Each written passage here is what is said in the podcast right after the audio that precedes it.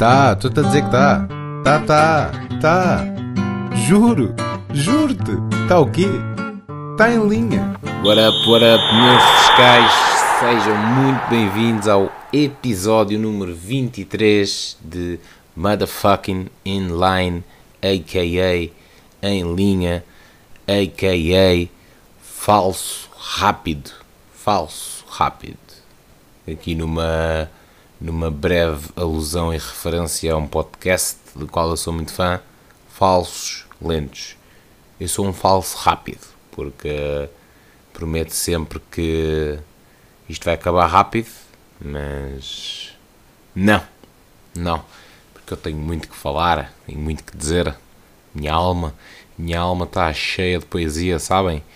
Portanto, portanto permitem-me permitem-me que, que, me, que me expresse, que me expresse. Assim, assim num tom meio Marcelo Rebelo de Souza.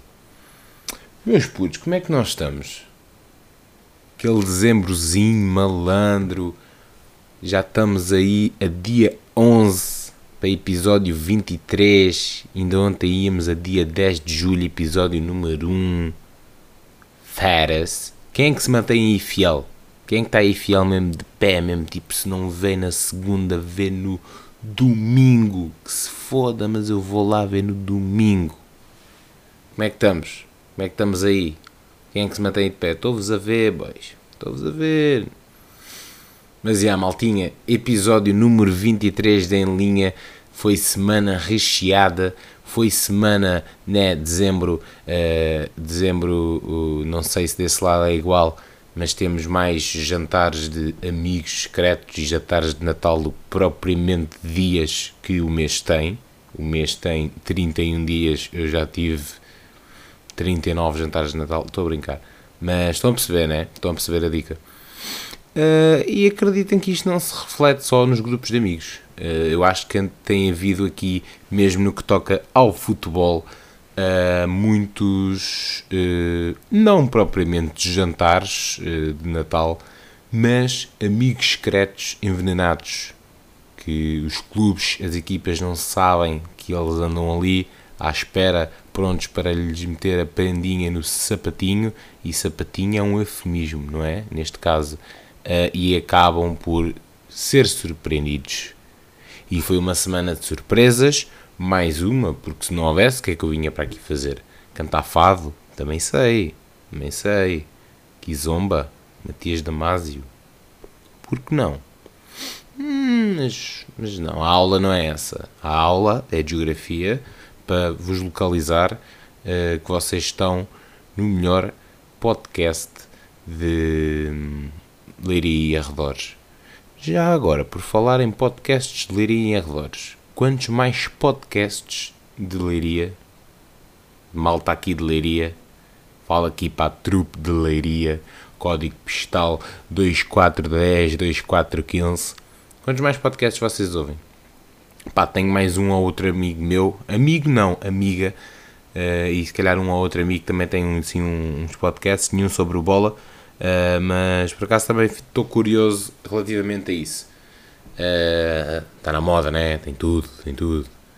Ter um podcast é como ter um par de meias. Toda a gente tem. Uns mais rotos, uns mais usados, outros trocados, mas toda a gente tem um. Não, não deem essas dicas, não deem esses disses baratos. Mas vamos lá, vamos lá ao que interessa. Como eu vos estava a dizer, uh, mês de jantares de Natal, uh, também, também podemos fazer o paralelismo com o futebol e tem havido aí alguns amigos secretos envenenados. Nesta semana, nesta semana de 4 a 11, muito se passou, muito se passou. Uh, tivemos e temos o primeiro A do episódio. Uh, cumprimentem-no, se faz favor, e recebam-no bem, porque ele acabou de chegar. Uh, olha outro. e tivemos a 13 terceira jornada da Liga, número redondo, número normalmente de azar, e o azar bateu à porta, uh, na verdade, de, de, de alguns clubes, de alguns clubes, como foi caso dos grandes, e talvez devêssemos começar por aí. tenho que congratular algumas pessoas esta semana, tenho que dar chinada na boca a algumas outras, mas primeiro vamos começar por aquilo que me rouba sempre mais tempo, que é a jornada da semana. Antes falámos daqui também da Europa, que é a semana de definir Europa, de conquistar Europa ou de ir de Kona, literalmente. Uh, mas estou, com, estou confiante de que uh, vamos continuar. Uh, as equipas portuguesas vão continuar, se eu não estou em erro, praticamente todas na Europa. Portanto, estou com esse bom feeling. Fiscais, foi jornada número 13 da Liga e muitas escorregadelas, muitas surpresas. Uh, e deixem-me que vos diga, uh, no que toca, independentemente dos resultados, a golos, foi uma jornada recheada, recheada de golos. Tivemos 30 golos, pelo menos até à data. Falta-se jogar e está a acontecer também neste momento o, o Gil Vicente uh, Moreirense e, e, está neste momento um igual, está neste momento um igual a partida, uh, portanto temos pelo menos 30 golos, ou seja, neste caso agora temos 31 golos marcados uh, nesta, nesta jornada 13 e, e neste caso uh, posso-vos dizer que só mesmo os Chaves, tendo em conta que está um igual, o jogo está quase a acabar, o jogo do Gil Vicente Moreirense um igual, Uh, não vou fazer aqui um breve resumo do, desse jogo. Só mesmo a equipa do Desportivo das Chaves é que não marcou nesta jornada 13. Para terem uma ideia, em 9 jogos, 18 equipas, apenas uma não marcou esta jornada. Portanto, mostra aqui o quanto eu estou a levantar o véu daquilo que foi a jogabilidade e, o, e a competição eh, bem como as surpresas nesta jornada 13. Facto curioso que eu trago sempre para aqui. É isto foi, isto foi tipo das piores merdas que foi um vento, foi um vento que me se passou na boca, sou assim meio francês e às vezes também falo a língua do vento. Uh, mas isto não deixa de ser curioso, maltinha há cinco jornadas que o Benfica, que o Porto e que o Sporting não vencem na mesma jornada. Estamos a falar desde a jornada 8. Obviamente que há aqui uma jornada e que foi há três jornadas eh, o Benfica Sporting e não conta, só podia haver um vencedor. Ou havia um vencedor nesses dois e, portanto, logo ia aqui logo estragar esta, entre aspas, estatística de vitórias seguidas entre os três grandes. Ehm, ou haveria um empate ou haveria sempre ganhar um. Mas pronto, mesmo removendo essa jornada, há quatro que, que Benfica, Porto e Sporting não vencem na mesma jornada. Isto não deixa de ser curioso. Há sempre alguém aqui a escorregar. E esta jornada, no que toca aos grandes, escorregou Benfica, escorregou Sporting, subiu o Porto. Numa semana que também não foi nada fácil para o Porto. Vamos à 13 terceira jornada, que começou em Vizela esta semana. Uh, predominantemente começa sempre no norte, não é verdade? Porque o futebol está muito lá em cima, ali para as terras do norte, onde está muito frio neste momento. E vou dar aqui o meu get started na minha água. Na minha água incrível. Na minha água incrível, peço desculpa, maldinha. Tem que ser. E vou-vos falar do Vizela Braga, que foi o jogo que abriu a jornada 13 o Vizela 1, Braga 3, vitória do Braga fora e foi banzástico, podia dizer assim. Foi em Vizela, diante desta equipa da casa, que um bis do melhor marcador da liga, uh, o Banza, uh, que já tem 13 golos na liga, sim, e mais um tente de Bruma, que voltou a marcar para a Liga, deram vitória ao Braga e foi a quarta consecutiva na Liga e mais uma aproximação aos rivais. Uh, continuam aqui a aproximação aos rivais, o Braga a não vacilar e apesar da entrada forte da equipa de Pablo Vilar na, na partida, com duas grandes ocasiões de gol, uh, por Tomás Silva e Anderson, ainda nos primeiros minutos da, da partida, a equipa do Arthur Jorge nunca perdeu a batuta do jogo e passou a maior parte dele em, meio campo adversário. Uh, foi, foi um jogo em que o Braga mais uma vez voltou a mostrar que que é o dono, que é dono da bola e consegue trazer muita magia ao jogo, uh, bem como começar a, a conseguir defini-lo uh, mais cedo uh, e, não, e não adiar tanto às vezes para aqueles minutos finais, porque o Braga tem decidido muito as partidas. Não é decidido, mas tem marcado muitos golos, eu diria mesmo até para lá dos 90 minutos. Não foi preciso ir até tanto nesta, neste jogo do Braga. O Braga começa a trazer aquela consistência exibicional para a luta por, por lugares cimeiros, que é o que tem faltado de, um bocado no início da época ao Braga, agora nem tanto. O Vizela, com esta derrota, sofre a segunda derrota consecutiva, pela primeira vez esta época. Não deixa de ser curioso, apesar dos lugares lá abaixo nunca tinham perdido por duas vezes seguidas. E eu destaco aqui Essende, que é o avançado francês do Vizela, que volta a marcar pelo segundo jogo consecutivo, uh, apesar da, desta derrota por 3-1. É o melhor marcador da equipa vizelense e já tem 6 golos na liga. Em vésperas de dia D na Europa, uh, o Braga tem nota A. Eu destaco o Braga e aqui a continuação à perseguição uh, ao top 3, ao top 3 da Liga, que é sempre o que o Braga gosta de, de cheirar. Isto começou na sexta, no feriado, aquele dia 8 feriado, aquele segundo feriado do mês de dezembro. Uh, este, o calendário deste mês está incrível, não está? ali o Natal, ali o Natalzinho, a passagem da Ana Bater uma segunda, tem ali o fim de semana prolongué e depois agora só acontece passado 4 anos, porque vamos entrar no ano BC, bissexto ou comum, por acaso já não, já não me lembro se é bissexto ou comum, isso me atrofia um bocado com isso, sabem? Sabem que eu sou aquela pessoa que ainda, uh, que aprendeu na escola o símbolo maior e o símbolo menor, que é vocês meterem, levantarem o braço esquerdo uh, dobrado para um lado e o braço direito dobrado para o outro. E a professora ensinou-vos que o braço direito uh, dobrado é o símbolo maior e o braço uh, esquerdo dobrado é o símbolo de menor. Eu sou essa pessoa, eu sou essa pessoa.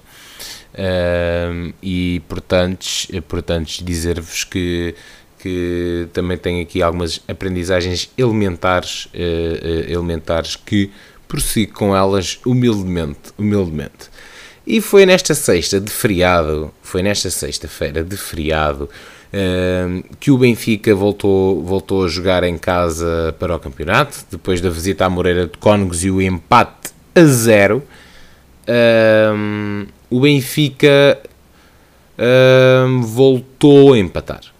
O Benfica voltou a empatar e, e como diria uh, Artur Cabral em linguagem não verbal, conforme o fez no final da partida nas imediações do Estádio da Luz, uh, mais propriamente no subterrâneo do Estádio da Luz, pirete para isto tudo porque eu já me estou a fartar. O jogador depois veio-se desculpar num vídeo. Uh, muito humilde uh, do, do, do, jogador encarnado a desculpar-se aos adeptos por essa atitude. Vocês já vão ter visto esse vídeo, certamente. Uh, a época natalícia, eu diria que, sei lá, it's beginning to look a lot like Nightmare. Por aqui. Uh, a entrada para dezembro e mês de quadra natalícia, como eu vos estava a dizer, o treinador do Benfica parece estar assim um bocado pintado de Grinch. E o Grinch é verde e, e meio fodido. Uh, ninguém gosta muito dele. É o que está a aparecer agora. Uh, o Benfica, em menos de uma semana, voltou a escorrar pela segunda vez consecutiva para a Liga. Sim. Uh, ou seja, estamos a falar de 4 pontos perdidos em dois jogos, desta vez por um igual, Benfica empatou um igual com o Farense, num jogo em que o desperdício foi a palavra de ordem para o Benfica, estou a falar do Benfica. Foram 36 remates e pelo menos 10 ocasiões flagrantes para golo que foram desperdiçadas numa exibição Premium Plus. Fucking Genius Trials Premiums ao quadrado de Ricardo Velho, que fez um jogo incrível, um jogo incrível, aqueles jogos que foi, deve ter sido o primeiro jogo na luz de guarda-redes e as pessoas chegam ali. Aliás, o Farense está a fazer uma prestação incrível na, na Liga, atenção, acabou de subir.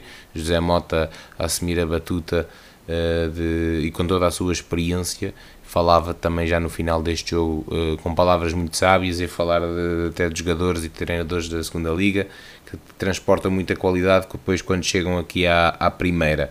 E é o que está a acontecer com, com o Farense sem dúvida alguma. Continuar a falar aqui da partida.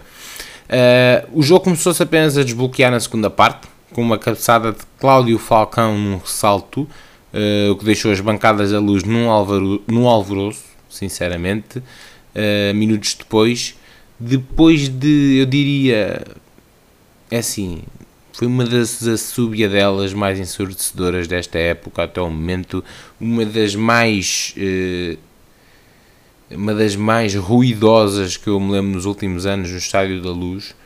E hum, Roger Schmidt em mais uma das suas substituições que, que gritam mais fora que dentro de campo eh, lançou o Muso e o Guedes em campo ali para os 60 e poucos minutos e decidiu retirar o Tankstead e sacrificar também quem? João Neves. Casa foi abaixo. A casa foi abaixo. Uh, voaram garrafas de água, protestos, desagrado. Uh, não foi bonito, não foi bonito. Já hoje, hoje, digo segunda-feira, na conferência de imprensa para a Champions, o Otamendi veio dizer que não foi bonito o que fizeram ao Roger Schmidt. Mas o que é certo é que um, o que é certo é que o, aqui o João Neves, aqui a leitura dele tirar o João Neves, atenção, é, eu, como eu já não percebo muito bem a incoerência, a incoerência das substituições, a meu ver, do Roger Schmidt, portanto já me deixo um bocado de surpreender com, a, com algumas decisões. Que a do João Neves, uh, numa, altura, numa altura em que nós estamos a perder ainda na partida, uh, não me parece todo, apesar de não termos dois avançados, estamos a sacrificar um médico, vamos ter um jogo, uh, vamos ter um jogo na, na terça-feira, aqui uma poupança eventualmente, mas o Benfica, um, o João Neves é um jogador que está sempre bem em jogo, é um dos jogadores com mais inteligência em campo, mais maturidade, transporta uh, até na tarefa defensiva. Uh, o Benfica estava a carregar bastante no jogo, mas o que aconteceu foi exatamente isso. Foi, foi um protesto enorme e os adeptos não perdoam. Obviamente que os adeptos, os adeptos, uh, seja de clube for, vão sempre cair uh, em cima em cima do muito mais facilmente do treinador do que do, dos jogadores mas o que é certo é que Roger Schmidt volta a ser infeliz nas suas substituições. O Benfica veio a marcar depois disso, mas não conseguiu ganhar mais uma vez a partida. O Benfica já, já são aqui vários pontos que está a perder no, no campeonato. Os encarnados, em mais um papel transversal do Washington, conduziu a bola até ao flanco direito da área, assistiu o Rafa, eh, que foi um dos que, que esteve muito aquém na tarefa do gol. Voltou a aparecer aquele Rafa quando chegou ao Benfica que um, vou, como é que eu vos vou explicar isto? Uh, faz tudo bem, mas o que é mais importante não faz, que é a tarefa da finalização. Uh, e que parece estar mesmo confirmada a sua saída do Benfica no verão, custo zero. Uh, vários, vários órgãos de comunicação social avançaram isso esta semana, a Record, a Bola. Uh, portanto, parece mesmo que vai acontecer. Uh, como vocês veem, uh, não falo só para os benfiquistas, mas quem vê pelo menos o Benfica, vocês veem a felicidade do Rafa quando está a jogar dentro de campo. Nota-se, não é? Ele está com um sorriso que vai de. não sei, que vai do Dubai ao Qatar, não sei, se calhar. ele, ele e o João Mário, então, estão a saltar, estão a saltar com uma raça, com uma entrega que vou-vos contar. Uh, desperdício, instabilidade uh, e o termo de comparação relativamente à última época uh, que insiste em imperar, cada vez mais fazem essa, se faz essa análise, é cada vez mais gritante num paralelismo entre o como fazer e o como não fazer. A verdade, a verdade é esta. Há aqui uma discrepância enorme e nós temos sempre, temos sempre de ter em conta. Não, Sim, temos sempre em conta o termo de comparação muito mais, uh, muito mais, uh, então quando temos ainda o mesmo treinador, uma mesma noção de projeto, apesar de novos jogadores e cada vez mais perceber o que é que está mal. E, e parece que tudo aponta para o Grinch neste momento, não é? Uh, e uma coisa é certa, desde agosto até à data, ainda não vimos mesmo o Benfica da última época. Uh, e em casa, não é? Uh, complementadas com, com a colocação do, do, do seu lugar à disposição, o Schmidt. ele falou mesmo na conferência de imprensa no final do jogo, caso ele seja o problema, ele, ele, vai, ele se vai embora. Uh, e, disse, e disse frontalmente, uh, num convite, diria, aos adeptos negativos, como ele chama do Benfica, a ficarem em casa, uh, porque há os adeptos positivos e os negativos, ele quis dividir assim, porque depois lá está o Schmidt, nós, há aqui muita coisa, e muito já se falou, ai o Schmidt aqui é um ano e tal, não, nem sequer tem vontade de aprender a falar português, há aqui muita coisa, e agora em vários jogos não, levou, não levava o treinador, o treinador, o tradutor às conferências de imprensa, muitos diziam que ele estava a fugir, uh, muitos dizem que não há apoio interno ao, ao treinador, há aqui, aqui muita, pode aqui viver muitas pontas soltas. Também uh, há aqui um facto, eu acho que a barreira linguística na hora de falar, nós temos aqui três, nos três grandes temos aqui três cenários completamente distintos eh, já agora já que estou entrei aqui nesta nesta matéria. Temos um treinador que tem um do, o dom da palavra e por ter demasiado o dom da palavra também o tentam uh, mastigar ainda mais que é o Rubén Amorim. Uh, sabe sabe sabe o que falar e o que não falar e quando fazer. Uh, no que toca à parte de comunicação comunicacional eu, eu dou uma nota muito positiva a Rubén Amorim treinador de Sporting Uh, Sérgio Conceição é um treinador que não esconde, mas mostra, uh, não só não esconde, como mo mostra demasiado e fala demasiado e, uh, e isso reflete-se, ou seja, ele acaba por, por deitar muita coisa a perder, mas é a personalidade daque, de, daquele ADN de raçudo, taberneiro, e este taberneiro não quer ter conotação negativa, Uh, mas, mas é uma salada de fruta que muitas vezes uh, eu acredito que Sérgio Conceição se arrependa de muitas coisas do que diz. Um, e depois temos Roger Schmidt, que lá está, uh, volta-se a ter um treinador estrangeiro num grande em Portugal, já não acontecia, já não acontecia, pensem lá, pensem lá bem. Conceição não conta porque está aqui já há uma vida. Uh, no Sporting tivemos ali o Marcel Kaiser, tivemos, pronto, tivemos ali alguns ainda, mas eu acho que há sempre uma barreira. Não foi isso que impediu o Benfica de ser campeão ano passado, mas eu falo, na, eu falo, ou seja, nestes casos, não é? Porque quando as coisas estão a correr bem, parece que é tudo muito bonito e não há muito a fazer, é só tipo, yeah, keep going, keep going, yeah, the team is good, the team is well. Mas quando as coisas estão mal, tipo, acho que o treinador também pode sentir um entrave, uh, um entrave e como não se consegue expressar por exemplo, ele se calhar se pudesse falar alemão, e se nós percebêssemos o alemão dele, ele se calhar será que ele dizia as coisas de outra forma? É aqui que eu quero chegar.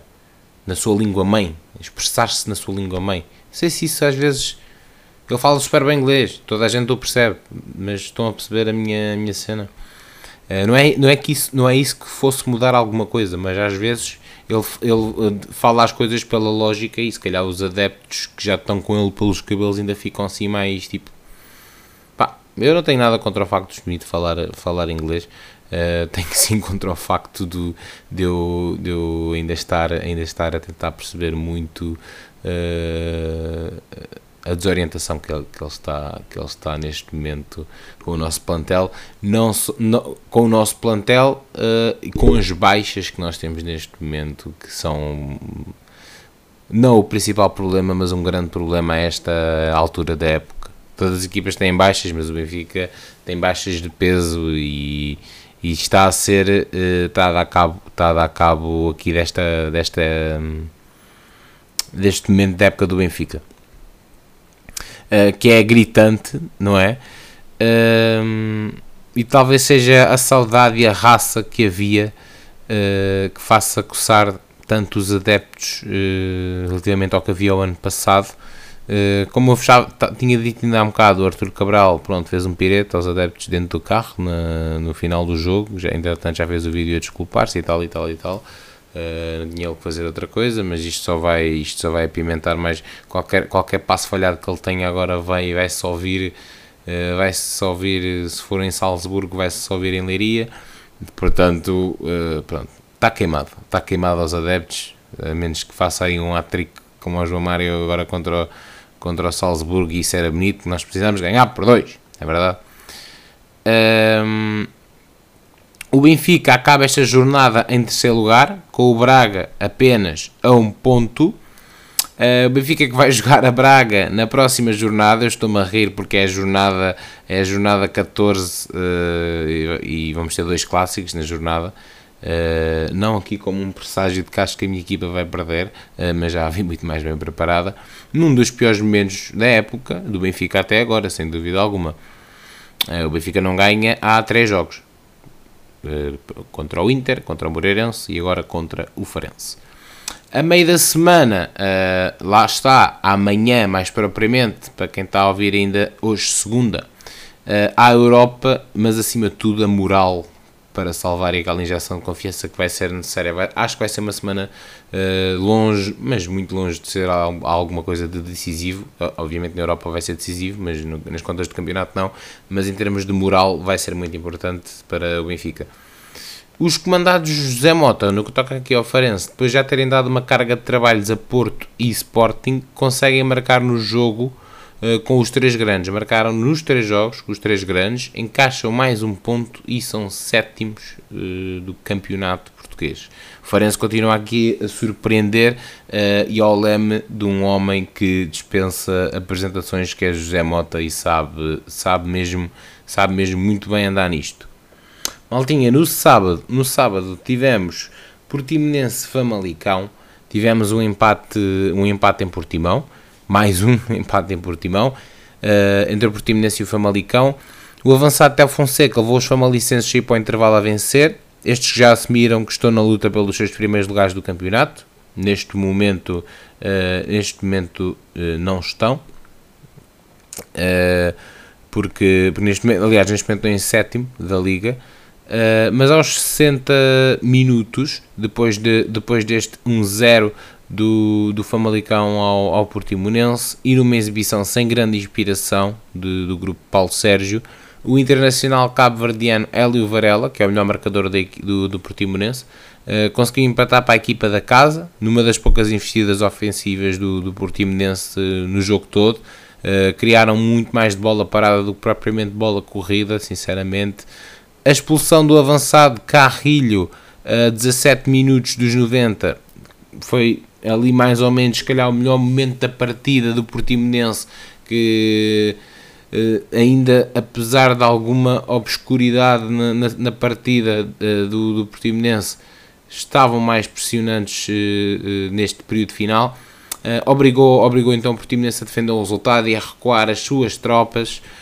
o Famalicão não conseguiu criar mais perigo até ao final, soma apenas uma vitória nos últimos 5 jogos e, como eu disse, é sétimo da liga. Uh, e é curioso que, apesar do coletivo bastante competitivo do Famalicão, a equipa de João Pedro Sousa é o segundo pior ataque do campeonato, sim. Tem apenas 12 golos marcados, apenas atrás do Casa Pia, que são o pior ataque, uh, uh, e tem 10 golos marcados. Estranho, né? E o Famalicão em sétimo lugar. Conseguir aqui grandes vitórias, grandes, sim, vitórias importantes e pela margem mínima, com muitas vitórias aqui pela, pela margem mínima. O Portimonense não vence para a Liga há mais de dois meses, atenção, e está isolado na 11 posição. Mas vamos aqui ao que para mim foi o jogo da jornada e, e, e, não, é, e não é para menos, com muitos casos, com muito com muito que falar e com, com muita chuva e com decisões e com decisões hum, e com decisões polémicas também se pode falar assim. E foi no berço foi no berço da cidade de Guimarães que aconteceu o jogo da jornada cheio de cambalhotas mais uma vez eh, adoro adoro adoro jogos com cambalhotas no marcador uh, que acaba bem para o meu lado mas nem sempre não é? E o Guimarães de Álvaro Pacheco rugiu mais alto que os Leões e depois de já terem perdido diante do Benfica e Porto, nesta edição da Liga, venceram um grande numa enorme partida de futebol. Guimarães venceu 3-2 o Sporting. Não sei se viram esse jogo, mas foi um grande jogo de futebol. Foi mesmo muito, muito bom jogo.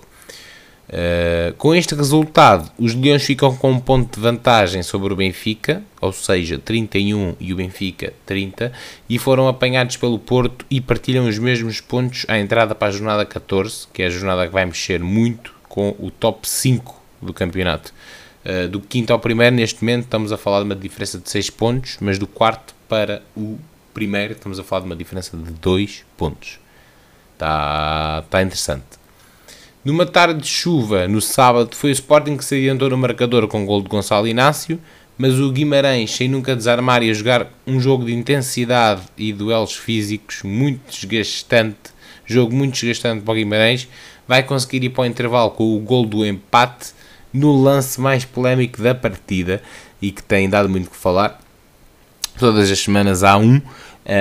um e este é o desta semana, pronto, é, por assim dizer. Uh, João Pinheiro, árbitro da partida e a equipa de arbitragem, composta por Hugo Miguel, que, que é era quem estava na cidade do futebol.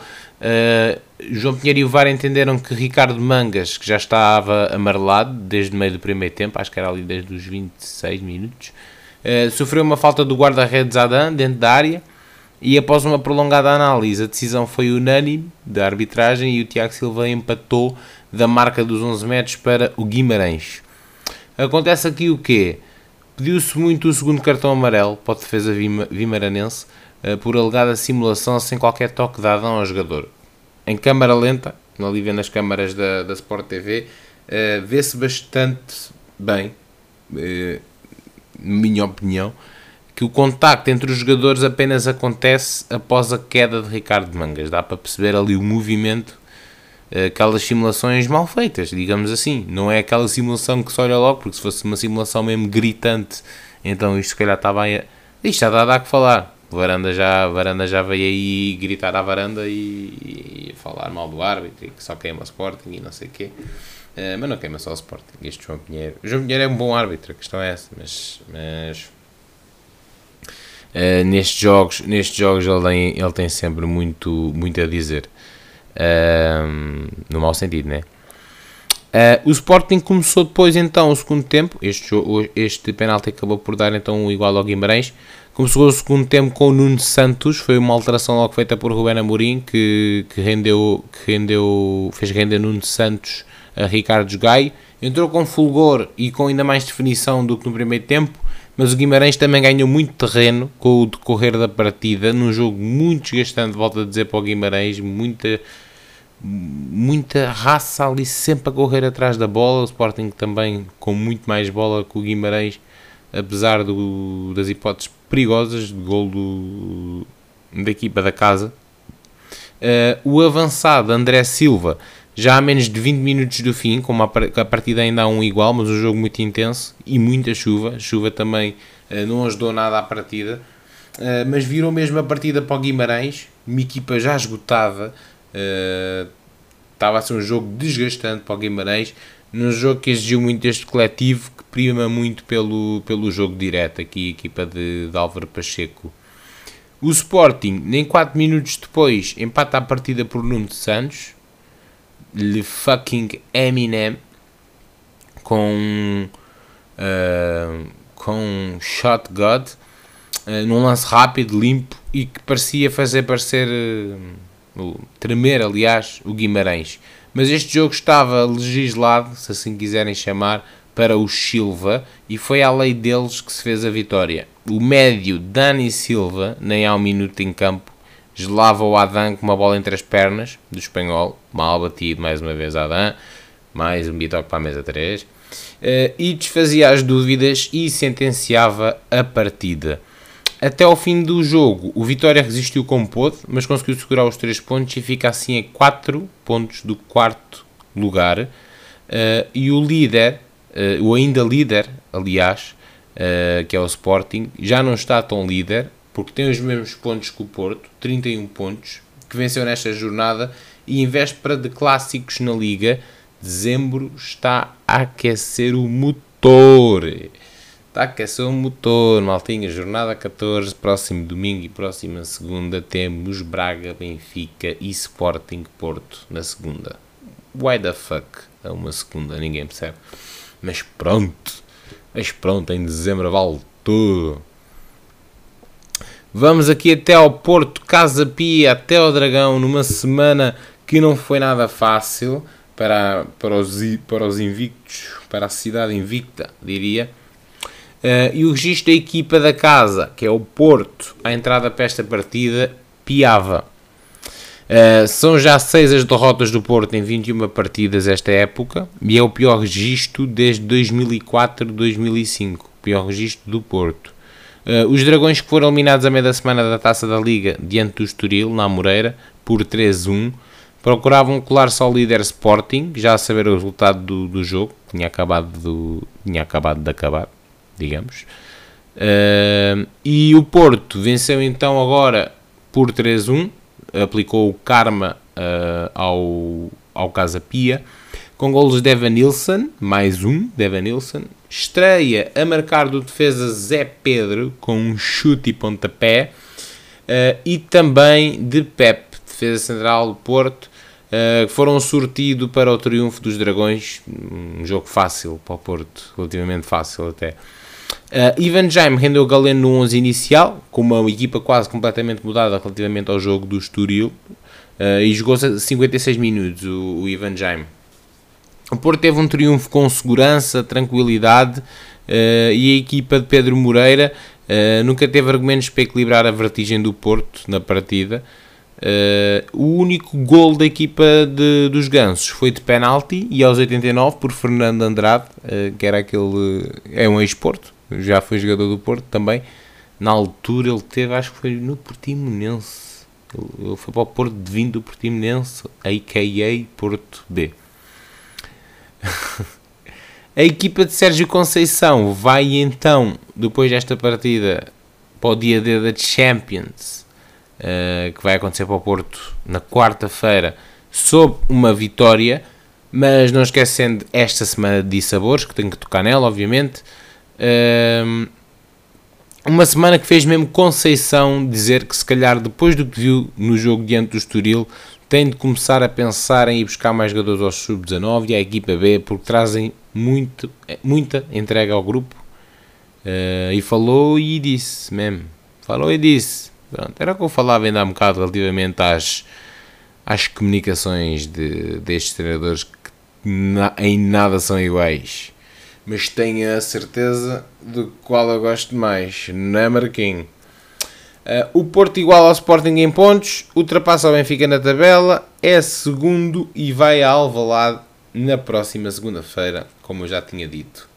Vitória do Porto por 3-1 uh, ao Casa Pia, que continua, uh, ganhou na última jornada, mas continua em queda e não sei onde é que isto vai parar.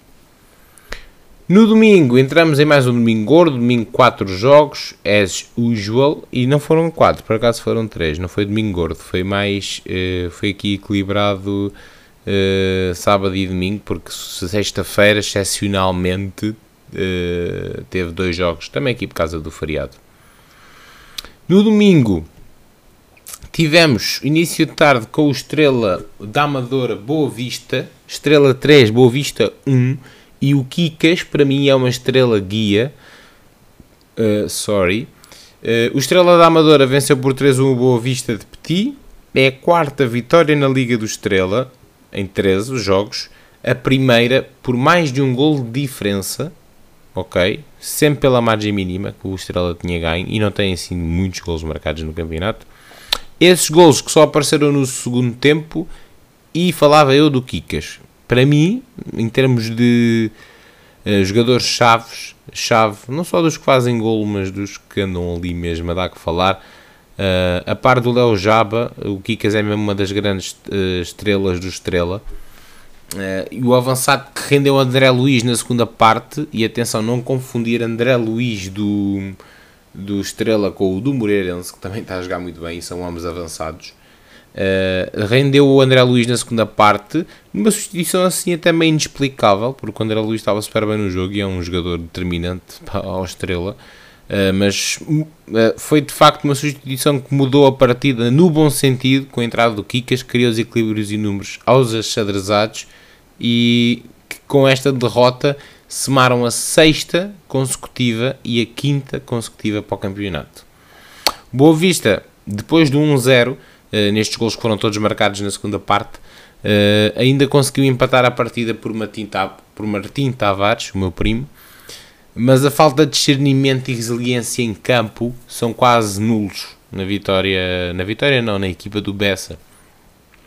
Uh, Léo Jaba, Kikas e um autogol de Abascal colocaram o Estrela a meio da tabela, em nono lugar, eh, imediatamente abaixo do outro recém-promovido, não é? À primeira, o Farense, depois também desse empate na, na luz. Com esta vitória da equipa da Reboleira, que consegue mesmo igualar o Boa Vista em número de pontos, para vocês verem onde é que o Boa Vista já anda. Já anda, o Boa Vista está em décimo neste momento uh, em número de pontos e consegue ultrapassar mesmo na qualificação, como eu estava a dizer. Uh, e o Estrela coloca assim uh, fim a uma série de 4 jogos sem vencer. Isto, o que vimos ontem, uh, o que se viu ontem foi um histórico encontro da Primeira Liga e que já não acontecia desde 2008. Yeah, estamos a falar há 15 anos. Venceram os tricolores, o Fluminense da Tuga, e, e, continua a dar que falar este campeonato Estrela. Uh, vocês pensam assim, é, mas agora para ti todas as equipas dão que falar. Não, é assim, de facto está-se a tornar quase um. Está-se a tornar um bocado comum que as equipas que estão a subir, e não é só em Portugal, mas as equipas que estão a subir não têm o mesmo, se calhar o mesmo apoio financeiro que outras equipas têm de outros campeonatos, né? Mas as equipas que estão a subir vêm com uma pujança boa no primeiro ano. Não quer dizer que se consigam aguentar no segundo, mas no primeiro ano normalmente é mais que bom. A média é boa de desempenho. Um, portanto, com a vitória do Estrela, uh, Petit disse: Vou embora. E foi. Petit demitiu-se do comando técnico do Boa Vista quando cumpria a terceira época ao serviço dos Panteras. É verdade, Petit já não é, já não é. Acho que Acho que já foi oficializado mesmo em, em comunicado no, no site do Boa Vista, apesar de eu não ter confirmado, mas acho que já foi. Uh, e estamos a falar de. Foi, foi a gota d'água mesmo, porque o Boa Vista começou super bem o campeonato, dispensa, dispensa eh, estar aqui a falar eh, muito. Aquela vitória do, do Boa Vista à primeira jornada contra o Benfica e assim sucessivas vitórias, mas depois teve ali um twist que muito se pode dever ali aos salários em atraso, aos problemas na estrutura, porque o futebol estava a ser bom com pouco investimento, atenção, sem qualquer investimento da parte do Boa Vista esta época devido ao castigo que tiveram.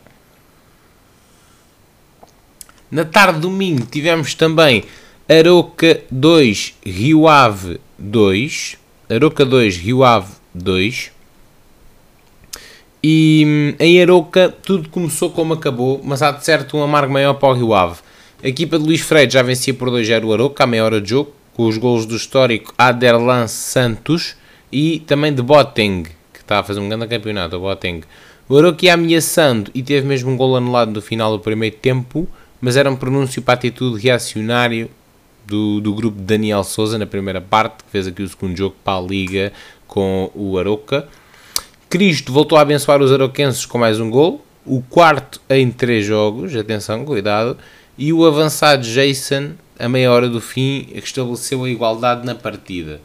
Vamos a falar de um 2 igual. O Rio Ave ainda assim foi a equipa mais perigosa em campo, mas o Aroca soube sempre, quase uh, sempre, uh, decisivo e decidido, sempre que ia à baliza de, de Jonathan, que voltou a fazer uma grande exibição ainda assim. O Aroca continua último da tabela e o Rio Ave, com mais um ponto, com 11, é 15.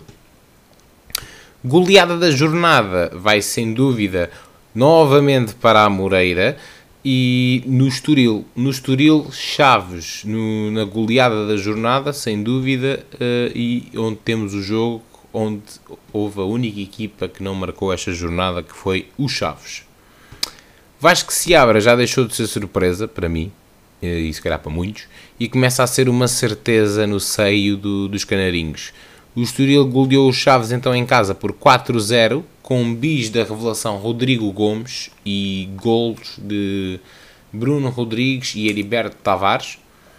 Depois da forma assustadora, vá, no bom sentido, como conseguiram eliminar o Porto a meio da semana, vencem de forma incontestável para a Liga a equipa de Moreno, que continua sem conseguir resistir às derrotas.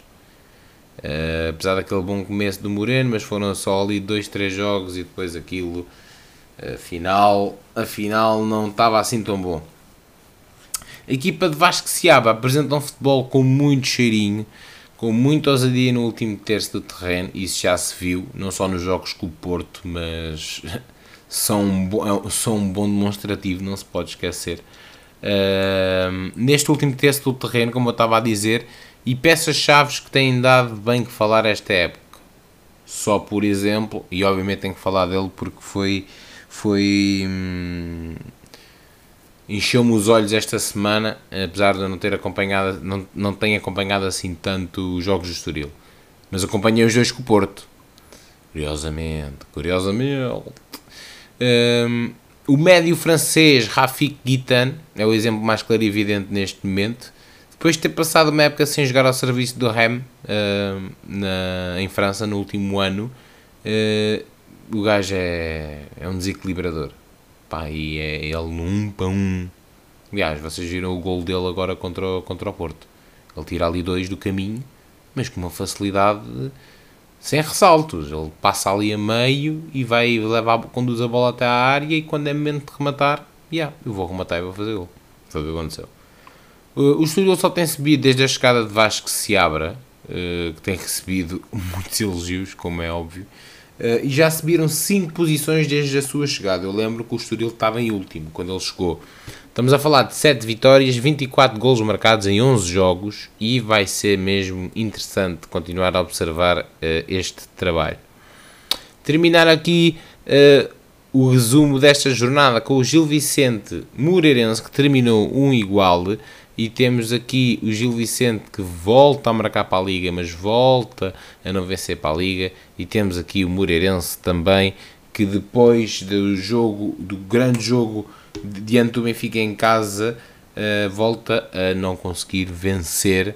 Uh, no entanto, o, o Moreirense continua, continua uh, muito bem posicionado para ser uma uma equipa muito perigosa no campeonato. E acaba a jornada em sexto, porque eu falei ainda há um bocado uh, no. Falei ainda há um bocado no Famalicão, mas o Moreirense acaba a jornada em sexto lugar. E tivemos jornada 13 da Liga. Pois é, pois é.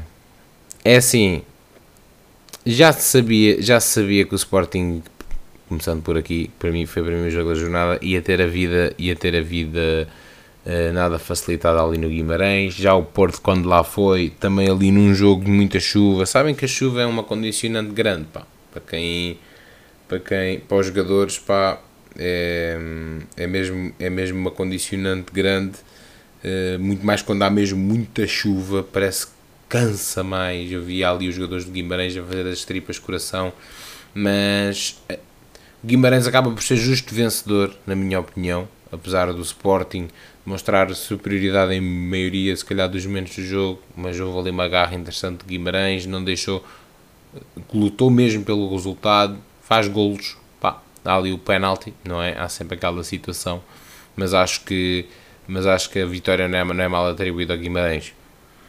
Temos o empate do Benfica e uma má forma do Benfica, que não é novidade eh, para ninguém, Acho que acho que o Benfica vai ter aqui uma semana muito importante agora, como eu estava a dizer. Uh, jogo, jogo com o Salzburgo, seja o que Deus quiser, também pensávamos que íamos levar uh, do Inter agora aqui na luz, que é mesmo assim, e, e, e acabámos por não ganhar, mas tivemos ali a fazer três golos de diferença naquela primeira parte uh, inacreditavelmente inexplicável. e que depois termina com um empate, mas a tarefa de, de terça-feira é ganhar por mais dois ao Salzburgo ou ser eliminado da Europa. Portanto, uh, mas atenção, este empate do Benfica é mais custoso ainda por ser diante dos adeptos em casa. Depois de já termos empatado a primeira jornada, isto só demonstra que o Benfica não está mesmo a praticar o melhor futebol. Não foi o jogo em que pudéssemos dizer que o Benfica não partilhou, não, não, não não praticou o melhor futebol, até porque o Benfica teve inúmeras oportunidades, mas foi mesmo o capítulo da finalização que o Benfica berrou completamente. Uh, já, vi, já vi o Benfica jogar muito pior. O Schmidt diz que o Benfica, uh, em termos de futebol jogado, está no melhor momento da época. Uh, pouca gente tem feito, não é difícil estarmos no melhor momento. eu não concordo, porque quando não se está a jogar bem, não se pode dizer que estamos no melhor momento da época. Nós não somos o Gil Vicente. Portanto, lá está. Há aqui alguma amargura a falar, já repararam? Yeah. Uh, o Porto, o Porto uh, a perseguir, a ter aqui o jogo mais fácil dos três grandes esta jornada, na minha opinião. o Casa Pia é, uma, é, das equipas que tem, está muito aquém de, de das suas valias, das suas valências do campeonato e o Porto a conseguir demonstrar a superioridade e a colar-se aqui então para a jornada 14, essa jornada interessantíssima, uh, onde vamos ter literalmente o top 4 a defrontarem-se uns aos outros uh, a acontecer na, numa altura incrível. Partantes, partantes, não apostem pá, não apostem porque eu também não, não sei mesmo o que é que pode acontecer aqui. E é como eu vos digo, e é como eu vos digo. Hum, surpresa neste momento é não haverem surpresas na, neste jogo. E qualquer um pode ganhar, atenção, verdade, verdade é essa, não vale a pena estar aqui, estar aqui com cenas. Volto a dizer, tem-me perguntado, uh, e muito aqui à bala do podcast, qual é a equipa que melhor está, melhor, equipa melhor está a praticar futebol em Portugal neste momento. Uh, estamos quase calhar na altura de fazer ali um meio balanço, não é? A primeira volta acaba daqui a sensivelmente um mês. Uh, eu acho que a Sporting é a equipa mais esclarecida neste momento, apesar de ter as suas fragilidades, mas também estou a gostar muito do, do poderio uh, que o Braga tem, apesar de o Braga, e não, não posso dizer que o Braga não teve testes de fogo, porque já teve. Nós estamos a falar de um Braga que não ia à Champions há mais de 10 anos e fez 4 pontos na Champions, num grupo com Real Madrid, União de Berlim e Nápoles, e matematicamente ainda pode passar. E as pessoas dizem: Ah, isso é tudo muito bonito, é tudo muito. é um registro bonito. Mas o Braga. O Braga fez um gol contra o Nápoles no, na primeira jornada da, da fase de grupos e sinceramente hum, eu eu, nunca, eu, eu, não, eu não dava como impossível a passagem do Braga. Tem que ganhar por dois a Nápoles, mas pronto, é aí que eu estou a dizer. Uh, mas lá está, esta jornada vai ser uma jornada muito interessante porque realmente agora uh, eu acho que as equipas no fundo estão todas tão, tão feridas. Se calhar a equipa menos ferida neste momento até é o Braga, porque é a equipa que, se formos a ver, tem vindo a crescer no campeonato de uma forma constante. Vai ter aqui uma semana que, na pior das hipóteses, pá, pior das hipóteses, sai da Europa, mas acho que isso não vai acontecer. No mínimo, a Liga Europa vai. Portanto, se o Braga conseguisse passar à Champions, aí, aí eu tinha muito medo de jogar contra o Braga no, no domingo. Uh, e no que toca ao Porto e ao Sporting, estamos a falar de duas equipas que vão continuar na Europa. O Sporting já apurado para o playoff e o Porto a precisar de um empate contra o Shakhtar para a Champions. Portanto, está-se bem.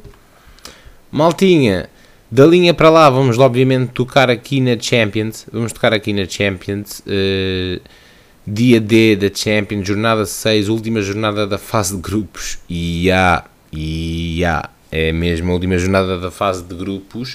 Uh, e vamos ter também já o, torne o torneio, o sorteio dos oitavos de final esta semana, uh, na sexta-feira, se eu não estou em erro. Portanto, yeah, estão a perceber que está a passar rápido. Está a passar rápido. Como eu estava a falar ainda em jeito da jornada da Liga, mas em rescaldo Champions, Contas, contas as equipas de Champions. O Benfica, então, tem de ganhar por 2 ou mais para ir à Liga Europa. O Porto basta empatar com o Shakhtar.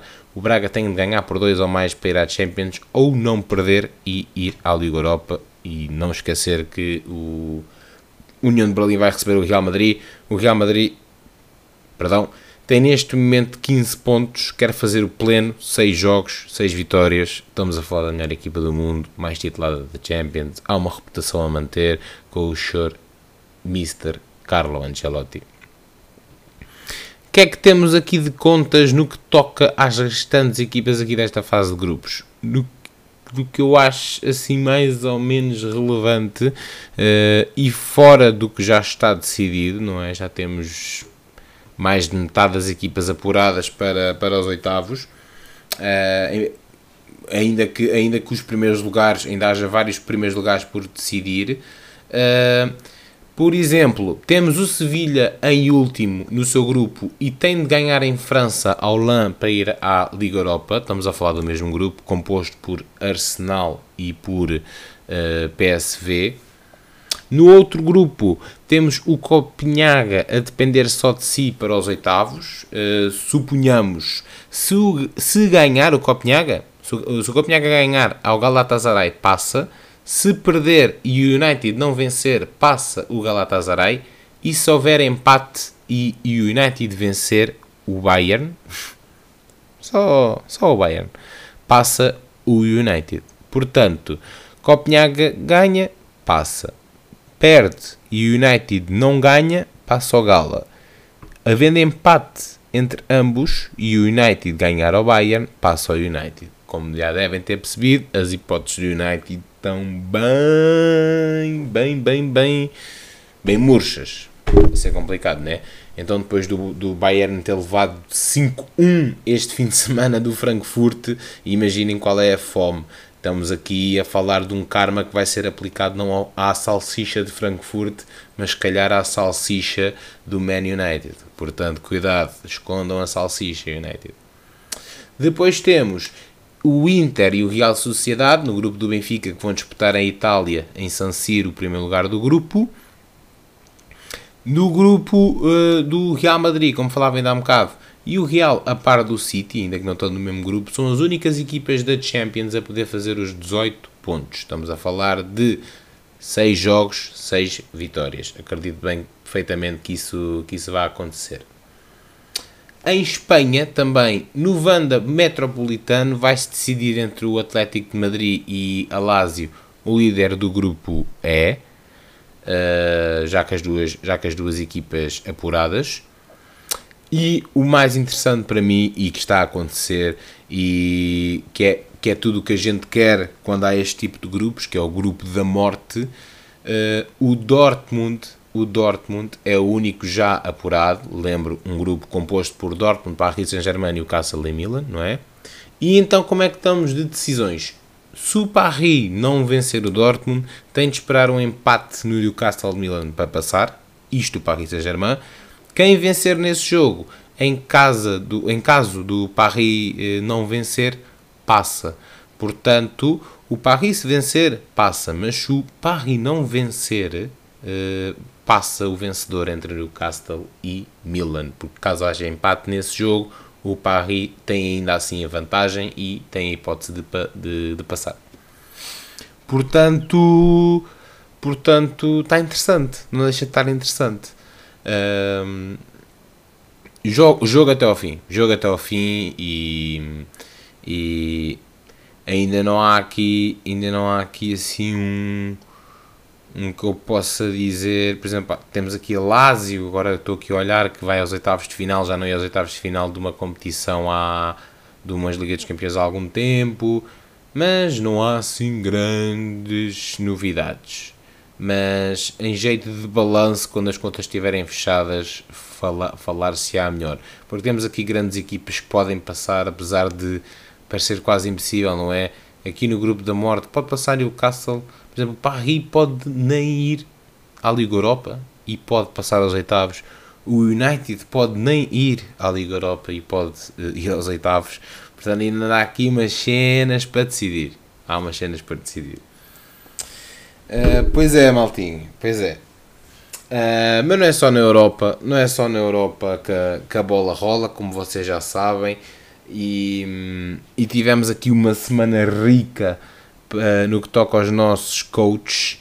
E como temos vindo a falar nas últimas semanas e a acompanhar isto com uma água de coco na mão e com o canal 11 no Brasileirão, uh, dar aqui o props e é o alinhado da minha semana para o Abel. Fucking Abel. Qual é a ideia? Abel. Abel é bicampeão do Brasileirão com o Palmeiras. Parabéns, Palmeiras. Parabéns, Abel. Palmeiras, primeira volta do Brasileirão, nem cheirava. Alguma vez, alguma vez sequer aquele treinador já devia, já devia estar a dormir à noite a pensar: bem, também já só faltam mais 10 jogos ou 15 e depois saio daqui. Já estou fora de estar aqui, já ganhei duas de Libertadores, já ganhei dois Paulistão, já ganhei uma Copa do Brasil, uma Recopa Sul-Americana, uma Supercopa do Brasil. Isto em 3 anos. Isto em 3 anos, ó. Portanto, só para verem. Não, ele nunca pensou. Pois temos uma equipa como o Botafogo, que botou o fogo, está a ver? E é o que acontece. Um, Abel bicampeão do Brasileirão com o Palmeiras. Uh, notícia impactante.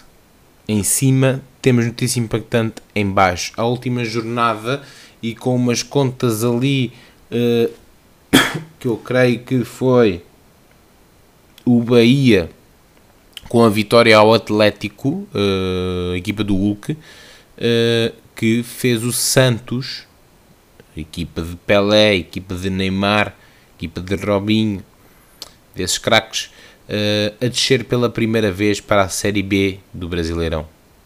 Para a Série B do, Campeonato do Brasil, para a segunda divisão. Ya! Yeah.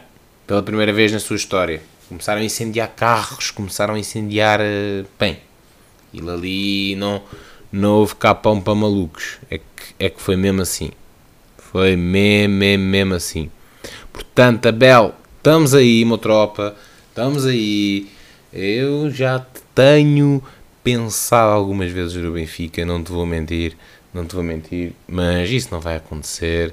Aliás, Está confirmado que Abel vai continuar no Palmeiras em 2024. Vai ficar lá até. Não sei se é. Acho que é até mesmo dezembro de 2024. Acho que é isso que vai acontecer. Lá a outra. A, a, a CEO. A CEO do, Palmeiras, a presidente. Parece aquela. Vocês não acham que ela parece aquela atriz do. Do. Isto é só uma parte. Aquela atriz daquela novela que dava na na SIC, pá. Uma, uma gaja maluca que só gritava. Como é que aquilo se chamava, pá? Aí, não me deem este break agora. Esperem, esperem lá, pessoal. Ah, já sei! Avenida Brasil. Avenida Brasil, era aquela Amazona, aquela que gritava na cara, era mesmo aquela zuca fudida. E parece boa a dona do, do Palmeiras, sinceramente. Deve ter posto nota no, no bolso do Abel e ele, pronto, lá fica.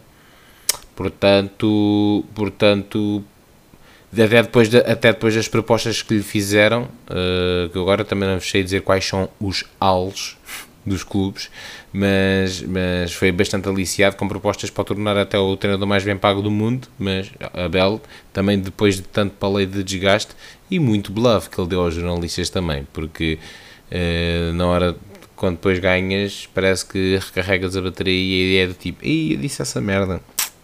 Yeah.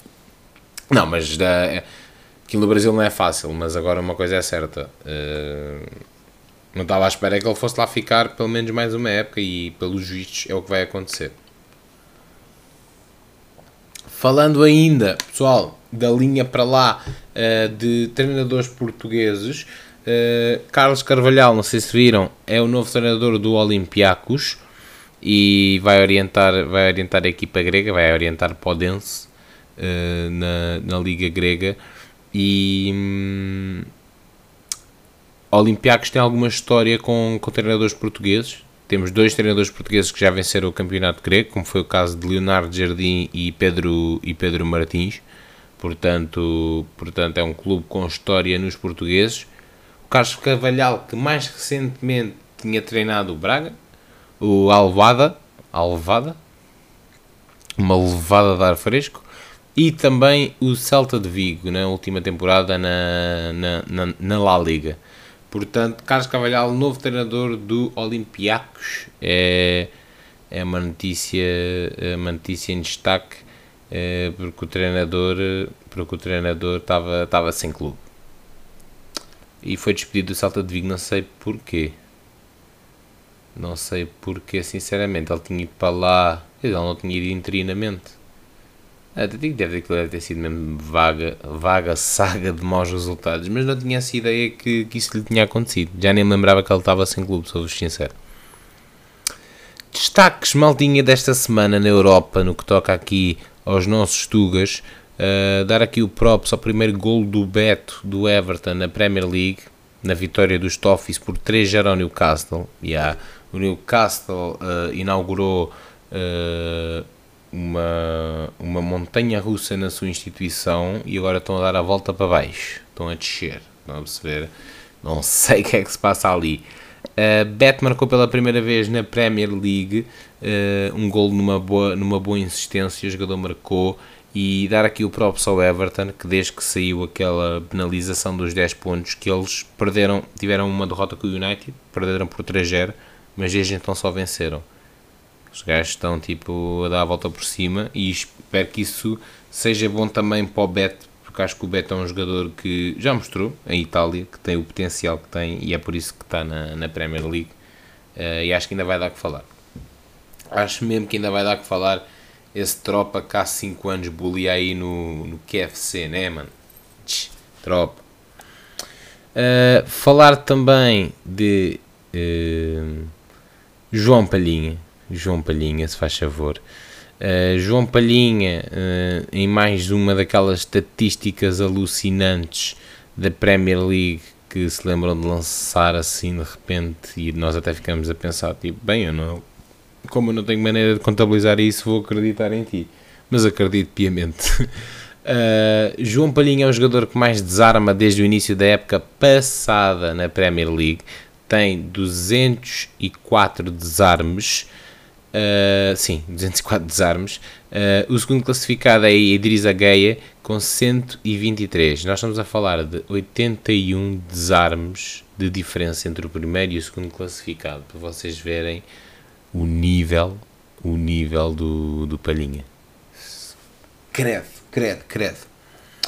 E a prenda de Natal dele, não sei o que lhe espera. Ele se calhar já sabe o que é que lhe pode esperar, mas será que em janeiro vai para o Munique? Vai para o frio de Munique ou não? Uh, o Fulham está a começar a atravessar aqui uma boa fase outra vez com o Marco Silva, dois, dois jogos, duas vitórias seguidas por 5-0. Uh, portanto, mas está a ser interessante mesmo ver esta equipa do, do Fulham neste momento e curiosamente com dois uh, ex-caras conhecidas Uh, e do nosso Benfica, Jiménez e, e, Vinícius a darem muito que falar naquele, naquele Fulham. Bem como o Almiron, outros grandes jogadores. O Fulham tem boa equipa, pá. E, e, e com o João Palhinha ali no meio, então, Jesus, cuidado.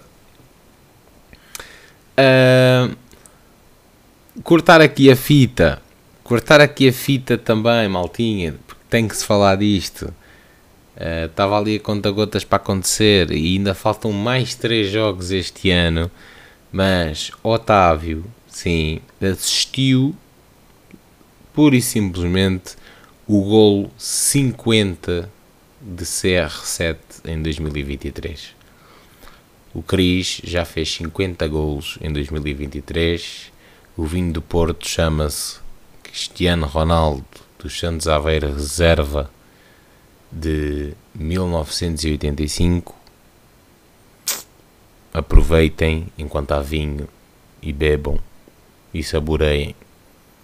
50 golos, Cristiano Ronaldo. Não tenho mais nada a dizer. 38 anos, Ronaldo, e continua na corrida para melhor marcador de 2023. Ronaldo que foi nomeado esta semana, bem como Rubén Dias, para melhor jogador do mundo pela IFHHS, aquela, aquela instituição de desporto também, uh, que são os prémios muito importantes do desporto também. Não são os laureos, é mesmo, é mesmo só de futebol, mas está eleito o Cristiano no que toca aqui ao ano de 2023. Na jornada desportiva, maltinha, destaques esta semana, só aqui em 3 pontos foi o que mais me encheu, mais me encheu uh, o olho. Falar da derrota do Man United por 3-0 contra o Bournemouth.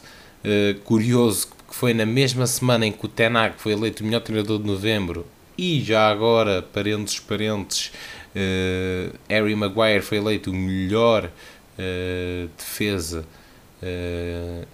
Não me lembro foi defesa, se foi jogador do mês da Prémia, do mês de novembro, o, o Maguire. Algum, um dos dois foi. Portanto, vocês estão a ver uh, o universo paralelo que para ali vai. Uh, Tenac tem os dias contados e não deixa de ser curioso que Ronaldo saiu do saiu do, do United há quase um ano. Tic-tac, tic-tac. Pá, não sei, pá, não, não estou a dar disso a ninguém, mas o homem só tem que ir embora, pá, já está mais que ultrapassado o homem, tem que ir embora dali, pá, tem que ir embora. Se não vai o Bruno primeiro e depois ele ainda fica mais na merda. Não é verdade? Quem é aquela equipa sem o Bruno? Digam, digam-me mesmo a sério. Quem é aquela equipa sem o Bruno Fernandes?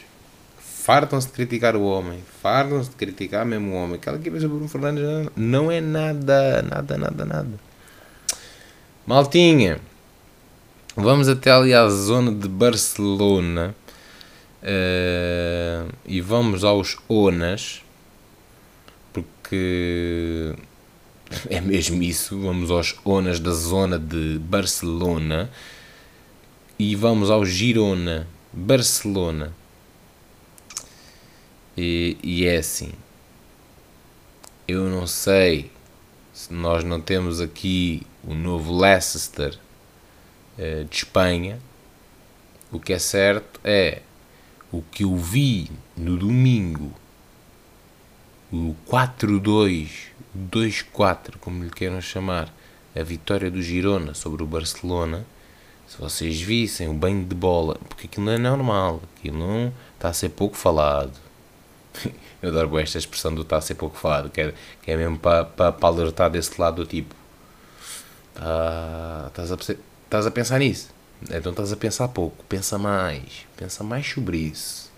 Tipo aquelas unpopular opinions que vimos na net. Não. O Girona deu um banho de bola no Barcelona. Meus amigos. Meus amigos. Lembrar o seguinte. Girona venceu. Só por acaso, só somente o Barcelona, só somente marcou 4, 4 gols em casa do Barcelona. Voltou para a liderança uh, isolada, isolada, porque o Real Madrid empatou com o Betis da La Liga e tem neste momento 41 pontos. Uma equipa que é a equipa de manutenção, de permanência. Eu adoro isto. Eu adoro, adoro, adoro, adoro, adoro, adoro, adoro. Uh, e não sei o que é que vai acontecer aqui, mas o Girona está a jogar muito, está a jogar muito à bola. Uh, Vamos até a Alemanha, vamos até a Alemanha e vamos até outra humilhação. É que é mesmo assim, punchline cara podre. Uh, vamos até outra humilhação e vamos à humilhação do Frankfurt ao Bayern Munique. 5-1 em casa do Frankfurt. Bayern Munique perdeu volta a perder distância, uh, volta a perder distância para o Leverkusen, que por acaso esta jornada nem venceu, empatou um igual com o Stuttgart, mas o Stuttgart não é um Frankfurt, o Stuttgart é muito melhor que o Frankfurt, é para mim a segunda melhor equipa do campeonato da Bundesliga neste momento e a classificação está Leverkusen em primeiro, Bayern em segundo ainda assim, mas o Bayern já está uh, a 4 pontos do, do Leverkusen, atenção com um jogo a menos, mas mesmo que vença fica a um ponto uh, e, e, e, o Bayern levou um banho de bola com um especial destaque com o especial destaque para o jogador do Frankfurt, o português uh, Buta, uh, Aurélio, Aurélio Buta, que desempenhou a sua formação, formação no, no Benfica e que desde 17, 18 que já joga, já joga fora do Benfica e teve no Antuérpia uh, vários anos e está no Frankfurt desde a, desde a última temporada e que fez um grande, grande, grande jogo contra, contra o Bayern. Só para dar esta aqui. E, e foi aqui o que se passou assim meio que na Europa. Uh, principais destaques no que toca a esta jornada de ligas e muitas mais coisas que passou, maltinha. Então, mas eu tenho que ir, tenho que ir jantar, pá. Ir jantar. Estou aqui a falar, entretanto, começa aqui, começa aqui a. Começa aqui a darmos uns, uns, umas temáticas que vocês até andam de lado. Um, entretanto, esta semana vi uma cena bem engraçada. Acho que foi no. Não sei se não foi no Luton Arsenal. Ou foi no Luton Arsenal ou foi no jogo do Chelsea. Eu sei que não tem nada a ver, mas, mas, mas lembro-me de, de, de, ser num desses jogos. E estava o Roberto Martínez ali naquelas conferênciazinhas do, da Premier League ao início do jogo. Está lá tipo, está lá tipo o Henry, o Gary Neville, estão a ver aqueles da vida da Inglaterra, que estão ali só a mamar dinheiro e a falar merda dos outros. Pronto, é isso. Estava lá o Roberto Martínez da seleção. Eles chamam-lhe tipo aquelas side quests. Tipo comentador da. Estava a fazer tipo papel de comentador, basically. E foi ali. E foi ali. Comentar Roberto Martínez. Ah não, gajo. E agora também já está apurado. Já sabe o, o grupinho que lhe calha. Só tem agora um amigável em março Está como quer, está de folga, está tudo bem. Martínez, vai estudar, vai estudar, Martínez, pois não te queixes, vai estudar, tira o tempo livre para estudar, é só o que eu te digo. Maltinha, já falei do alinhado desta semana, vamos falar do, do, desalinhado. Estamos quase aqui em jeito, em jeito de dar o go, em jeito de ir embora. Uh, e falar aqui do desalinhado desta semana. Não sei se vocês ouviram, nesta semana saiu uma sanção para o treinador do, do Aves, uh, não é do Esportivo das Aves, é do AVS, SAD. Nada mais, nada menos, nada, nada quem, como uh, o antigo internacional português, antigo, antigo jogador do Futebol Clube do Porto e atual treinador do Aves, Jorge Costa. Jorge Costa foi suspenso 17 dias por ameaçar um árbitro. Vocês querem que eu traduza à letra e em bom português o que ele disse ao árbitro. Por alguma razão é o desalinhado da minha semana, então eu passo, a, eu passo a citar. O árbitro disse isto acerca do que o Jorge Costa lhe disse. Após a exibição do cartão vermelho, o senhor treinador exaltou-se e repetiu várias vezes em tom alto e ameaçador. És um cu, pi, és um filho da puta, qual pi, meu? És um corno. Uh, após isto, meteu o cascola em frente à boca encostado a mim e segurado por os colegas repetiu várias vezes. Podes ter a certeza que te vou apanhar, vou-te rebentar todo, nem que seja a última coisa que faça na vida. E se mentires no relatório, estás fodido comigo. Mais, ao passar pelo quarto árbitro, o Sr. Jorge Paulo Costa Almeida disse-lhe: Diz ao árbitro que pode escolher o sítio, que é quando ele quiser, vou-lhe rebentar o focinho. Agora vocês dizem, então mas fizeste isto como desalinhado e estás a rir. E eu digo exato, claramente. Ridículo, não é? Um, é assim. Isto são pessoas que se deitam na mesma cama com o Sapinto, Sérgio Conceição. Também não vou abusar. Sérgio Conceição acho que é mais civilizado que, que estes, que estes, que estes, atenção, com todo o respeito, mas que estes furões, não é? uh, tem mais uh, mentalidade. Agora, Jorge Costa, calma, mano. Assim. Tá, ele, ele pensa mesmo que não, não é nenhum galar, né? Percebes? Uh, e agora, se for preciso, vai fazer o dobro. Não vai. Mano, 17 dias também. Já, passaram 5. Mas, yeah, é o meu desalinhado desta semana, porque, por amor de Deus, os, opa, os árbitros, um gajo fala muito a mal dos árbitros e o caralho, mas tipo, tem que haver mais respect.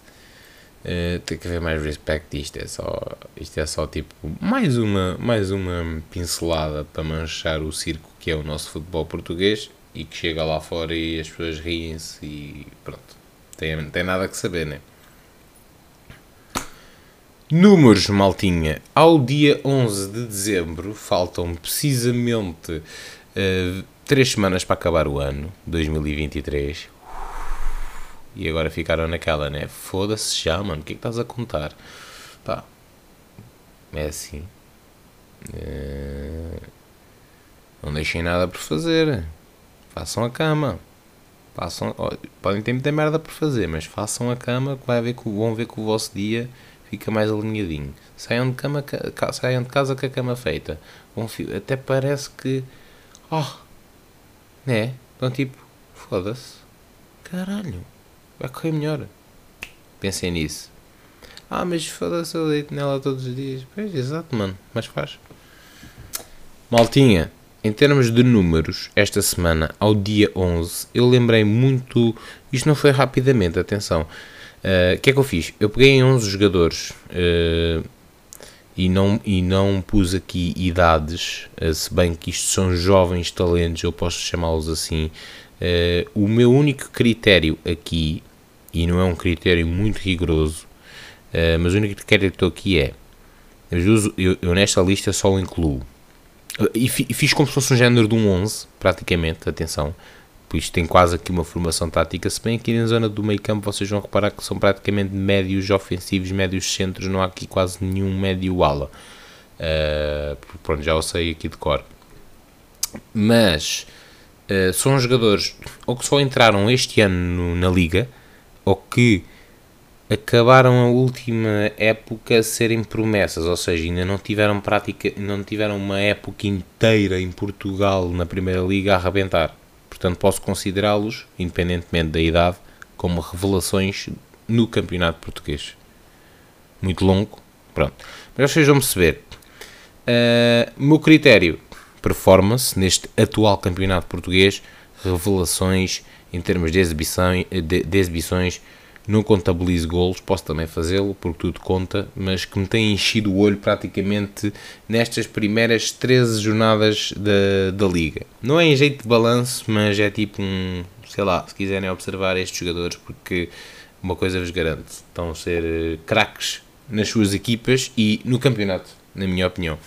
Portanto, eh, na baliza meto Ricardo Velho, do Farense, a defesa de direito mete o Jorge Sanchez, do Porto, uh, dislexia a voltar. Uh, a centrais mete o Bernardo Vital do Estoril e mete o Diomandé do Sporting.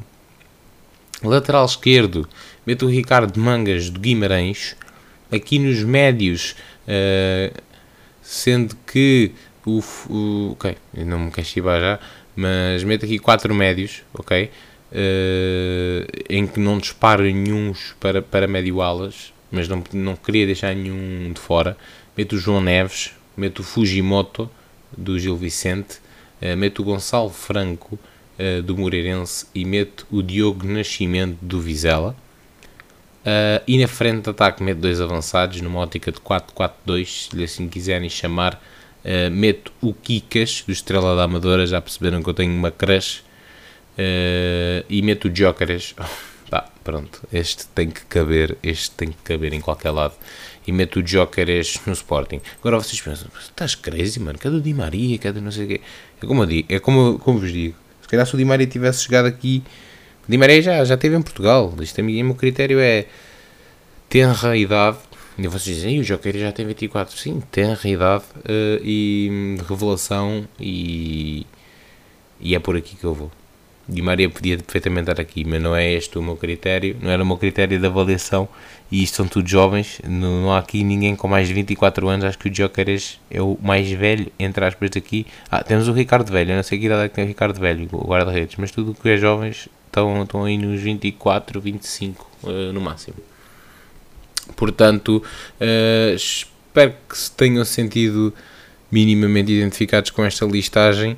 Uh, podem chutar nomes se quiserem uh, demais e, e para eu ver também, porque vocês não pensem que eu vejo os jogos, maltinho. Eu vou ver os resumos da Liga Portuguesa, às vezes apanho um ou outro jogo uh, e, e bora lá, e bora lá, siga lá para bingo. E bora lá, por exemplo, fazer mais quase uma horinha e meia de episódio, maltinha Isto é, que é, isto é mesmo assim, não tem nada que saber. A minha voz hoje está bué da mellow. Parece que. hum, parece que me assustei e depois vim gravar um podcast hoje. Já é um bocado tarde, já é um bocado tarde. Uh, talvez aqui também estar um bocado a baixar a voz. People is sleeping. E. hum, E sei lá. Vocês já sabem como é que isto termina. E. Maltinha. Espero que tenham gostado. Não há muito a dizer. Só a agradecer. Acompanhem Food. Façam cenas. Façam as vossas cenas. Foi episódio número 23 de Em Linha. Maltinha, as palavras da semana são Schmidt, Roger Schmidt, se quiserem pôr Roger Schmidt, Kitan, jogador de Estoril, 50, 50 gols do GOAT, João Palhinha e para terminar com uma bufetada, Jorge Costa. Ei, ei, o mambo não tá fácil. O mambo tá bem, querido. O mambo tá bem, creep. Ei, mas não vale desistir. Eu não quero falar nada, mas o Benfica não tá existindo. A cena não tá fácil. I speak in English, Roger Smith. I can't understand what is going on in his head. Mas se quiseres bazar, pede, já, não base não. Fica até de vez em quando. Eu parto dois ao meio, no Estoril. Sou o Kitan. Jogo de vez em quando. Talento para dar e para vender. Yeah. Mas só se te apetecer. E a gente faz isto e depois festeja com vinho do Porto de reserva, meu irmão. Para celebrar a reserva dos 50 anos ou dos 50 golos do nosso Cristiano que fez ontem 50 golos. O Cristiano tá a brincar mesmo com o fogo. Al Nasser tá-lhe a pôr a dar cá almoçar e a jantar aos adversários. Cristiano tá no prime, e meus putos são otários. A ver o gajo jogar, 38 tá a brilhar. Já estou a dar muito paleio ao Ronaldo, mas tem que ser. Se me apetecer e até bebo vinho, só preciso de palhinha e eu fico na minha. Desarme esta rima como eu quero e peço ao palhinha, sou sincero. Porque ele para desarmar é tipo um cinzeiro. Ele contra os adversários é sincero. E acabo porque a vida é costa, ó costa. Eu derrubo tudo como o Jorge Costa e depois vou 17 dias de castigo. Mentira, só tenho 7 dias de castigo e depois estou aqui para vocês. Maltinha, fiquem bem, episódio número 23. A capa 3 para vocês. fiquem bem para a semana a mais, maltinha. Já sabem qual é a ideia. Sim.